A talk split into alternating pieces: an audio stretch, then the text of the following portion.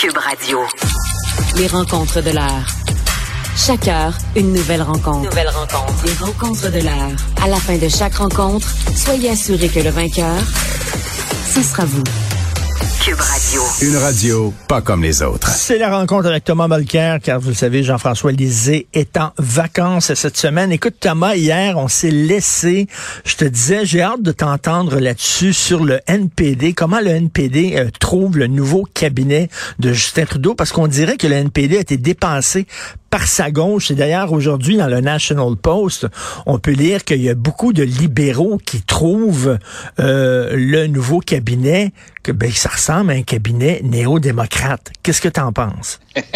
ben, en fait, lors de la dernière campagne, Singh a fait très peur aux libéraux dans la grande région de Toronto, ce qu'on appelle le GTA, Greater Toronto Area. Cinquantaine de sièges. Là, le NPD, Richard, pas de blague, les sondages à répétition pendant la campagne, 24 à 26% Jean-Marc Léger nous disait, faites attention, il y a beaucoup de 18-30 ans là-dedans, ils votent moins. Mais en plus, dans la dernière semaine, dix jours de la campagne, Trudeau a fait deux choses, parce que c'est toujours sur deux fronts une bataille pour un parti au pouvoir au fédéral.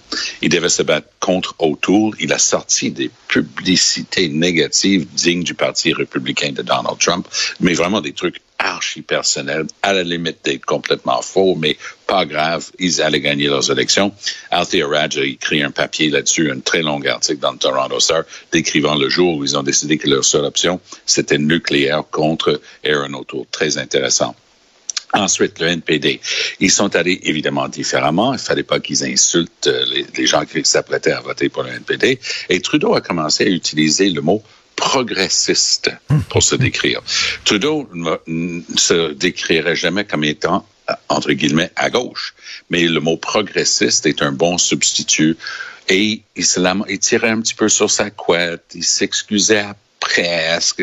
C'est vrai qu'en matière de changement climatique et droit des autochtones puis droit des minorités, j'ai pas été à la hauteur. Mais Moses, Colin Debin, si on vous votez pas pour moi, ces horreurs de conservateurs restent de l'emporter. Ça a marché. Singh a fini à 17, 16, 17% quelque chose comme ça. Donc, ce que Trudeau est en train de faire, il complète le jeu maintenant. Donc, il s'en va chercher qui? Stephen Guilbeault. Il le met, justement. Pour la droite au Canada, non, parce que moi, je la considère à droite, mais pour la droite canadienne, il considère que Christia Freeland est à gauche parce qu'elle a écrit un livre qui s'appelle Plutocrats, euh, où elle dénonce les, les, gens trop riches. Bon, Hmm. voilà.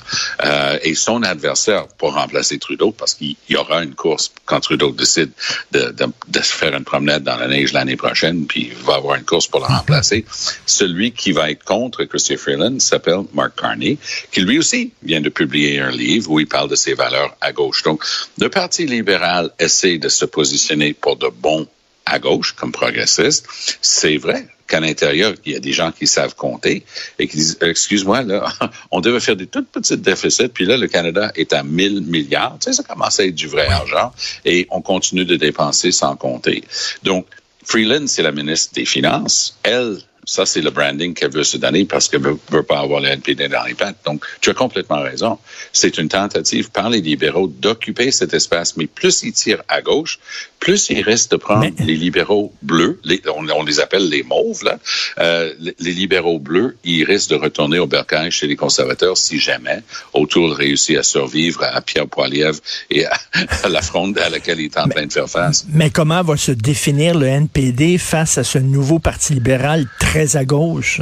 très intéressante comme question parce que bon, j'ai fait un debriefing euh, off the record avec des, des, des, gens qui sont encore là autour de la table euh, du caucus euh, du NPD.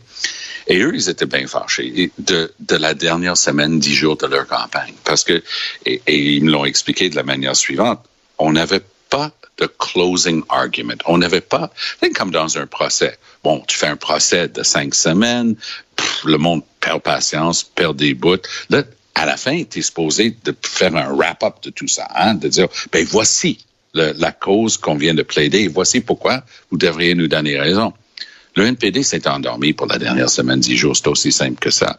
Leur seul truc, c'est qu'avec justement huit, dix jours à faire dans la campagne, ils ont décidé d'ajouter 215 milliards de nouvelles dépenses par-dessus ce que les libéraux dépensaient déjà comme déficit. Et ils disaient, Ça, ça allait être payé par des milliardaires. Ben, je suis allé en ligne pour regarder le nombre de milliardaires au Canada et chaque milliardaire canadien aurait été obligé de verser, tiens-toi bien, un milliard de dollars de plus chaque, chaque année pendant cinq ans juste pour payer le surplus que venait d'ajouter Singh avec cette promesse-là. Donc, c'était pas crédible. Donc, la seule promesse qu'ils ont trouvé à faire pour convaincre l'électorat, séduire les gens pour voter pour eux autres, c'était de promettre une guerre des classes au Canada. Devinez quoi? Ça aussi, ça a plombé leur chance. Et les gens autour de la table sont très déçus qu'ils ils, n'avaient pas réfléchi plus loin dans, dans leur argument de la fin. Donc, c'est, écoute, en se mettant à gauche, en se positionnant à gauche, le Parti libéral euh, force quasiment euh, le, le, NPD à, à être d'extrême gauche. Oui, plus à gauche que la gauche. Et Jack Layton et moi, et j'oserais dire Ed Broadbent dans le temps, parce qu'à quelques reprises dans son historique de 75 ans maintenant, ou tout près, le, parce qu'avant c'était le CCF, le Cooperative Commonwealth Federation, ça se disait tellement bien en français. Donc ils ont changé de nom pour NPD en 1960-61 avec Tommy Douglas. Mais l'historique du parti, c'est d'avoir ça en cycle tu as des gens qui s'approchent du centre, comme Jack, comme moi, comme Broadbent, et quand ça marche pas, les vieux de la vieille disent, tu vois, on est allé trop au centre. Il ah. faut se redéfinir vraiment à gauche. Alors, euh, donc, euh, parce oui, je comprends. Mais toi, toi, t'étais... Ils ont 95 ans. mais ils disent toujours les mêmes choses. Ben, c'est ça, euh, Thomas. Il y a deux, deux, types de politiciens. Il y a les politiciens qui veulent gagner et les politiciens qui veulent avoir raison. Les idéologues, ils veulent avoir raison. Toi, t'étais un pragmatique. Toi, tu voulais gagner. Oui, mais je vais te raconter une anecdote de Nanaimo, Colombie-Britannique, lors de la course à la chefferie 2011-2012 pour remplacer Jack. Je suis dans une salle louée pour l'occasion, une bibliothèque. Et j'écoute les gens, puis tu je fais mon baratin, mais c'est la question et réponse qui est la partie la plus intéressante. Puis une madame, elle écouté parler. J'interviens, je dis, j'espère que vous m'en voudrez pas, mais à vous entendre parler, j'ai l'impression que vous craignez que le NPD gagne. ça vous fait peur, l'idée d'être au pouvoir. Puis elle a posé trois secondes, puis elle me regarde droit dans les yeux, elle dit, oui. Elle ah, dit, si le NPD gagne une élection, ça voudrait dire qu'on a vendu notre âme. ah, c'est bon, ça. Alors là, eh, ben, au moins, c'était direct dans le caisseur, puis tu savais qu'elle venait de dire le fond de sa pensée.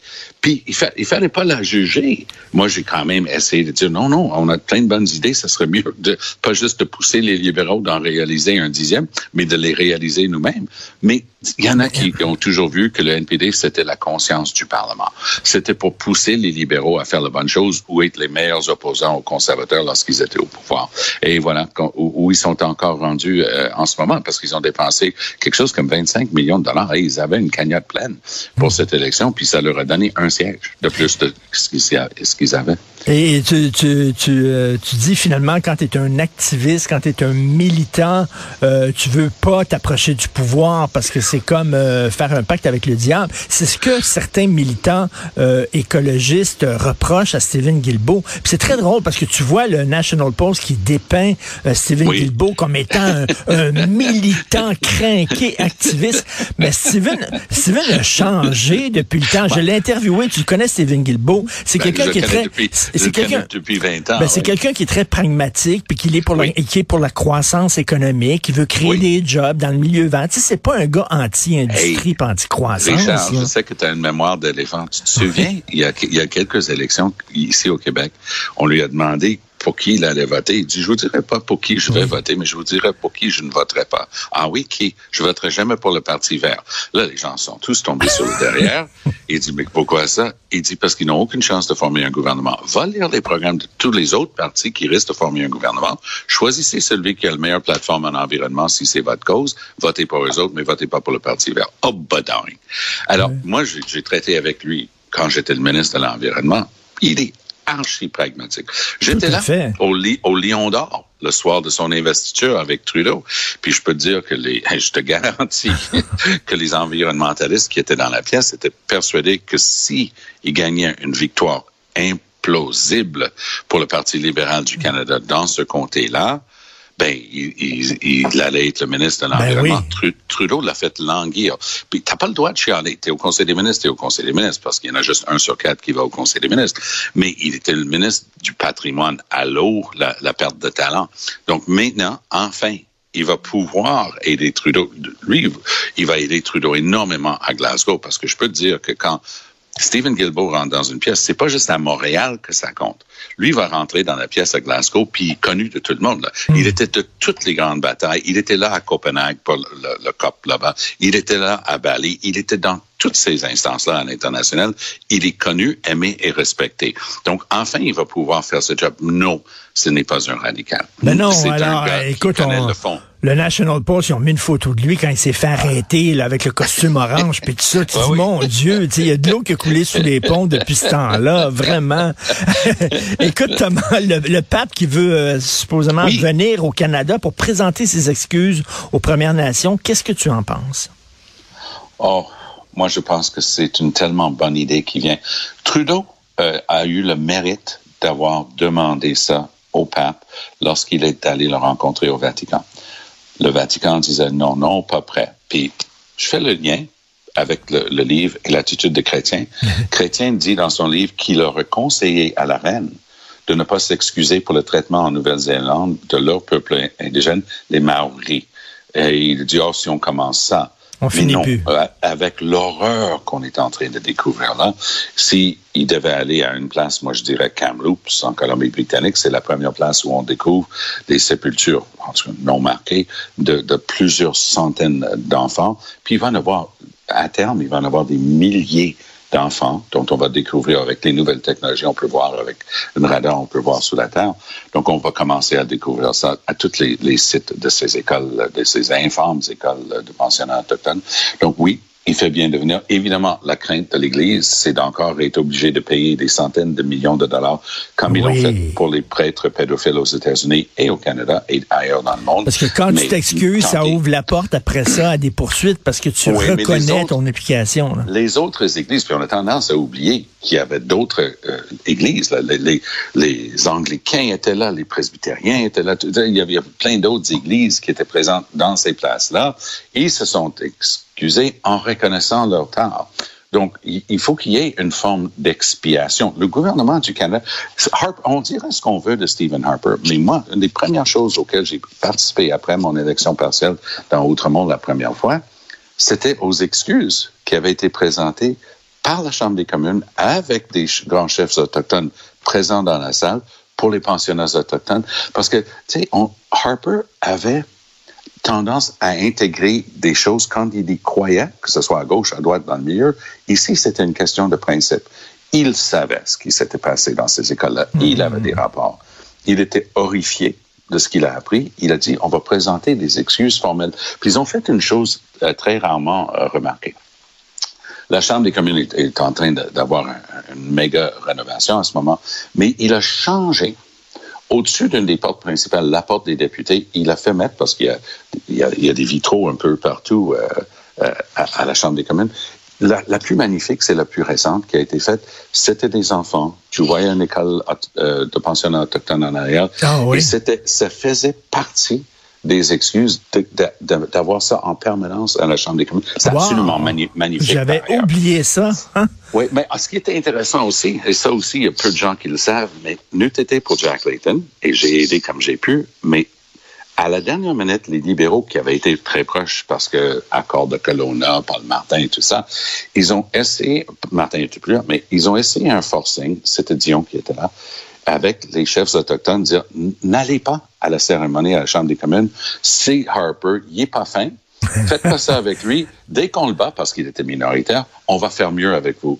Et ça, c'était un, un cheveu de marché. Et Jack, Jack était parfois émotif quand il y avait des trucs comme ça. Il avait des larmes dans les yeux. Il dit ça. Pas de bon sens. Moi, je vais aller aider Harper. Donc, tu avais Jack, qui était un gars de gauche, qui était allé donner la main à ben Harper, dire je vais t'aider, je vais parler avec les chefs, on va être ensemble, on va leur dire que c'est sincère, ces excuses-là.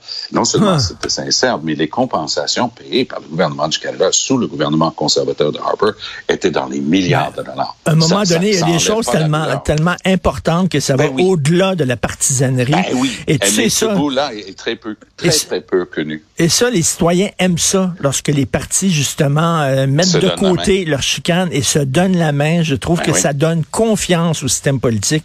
Toujours un plaisir de te parler, Thomas. Allez. Merci beaucoup. On se reparle bientôt, demain. Richard. Salut, Bye bye. bonne journée. Bye.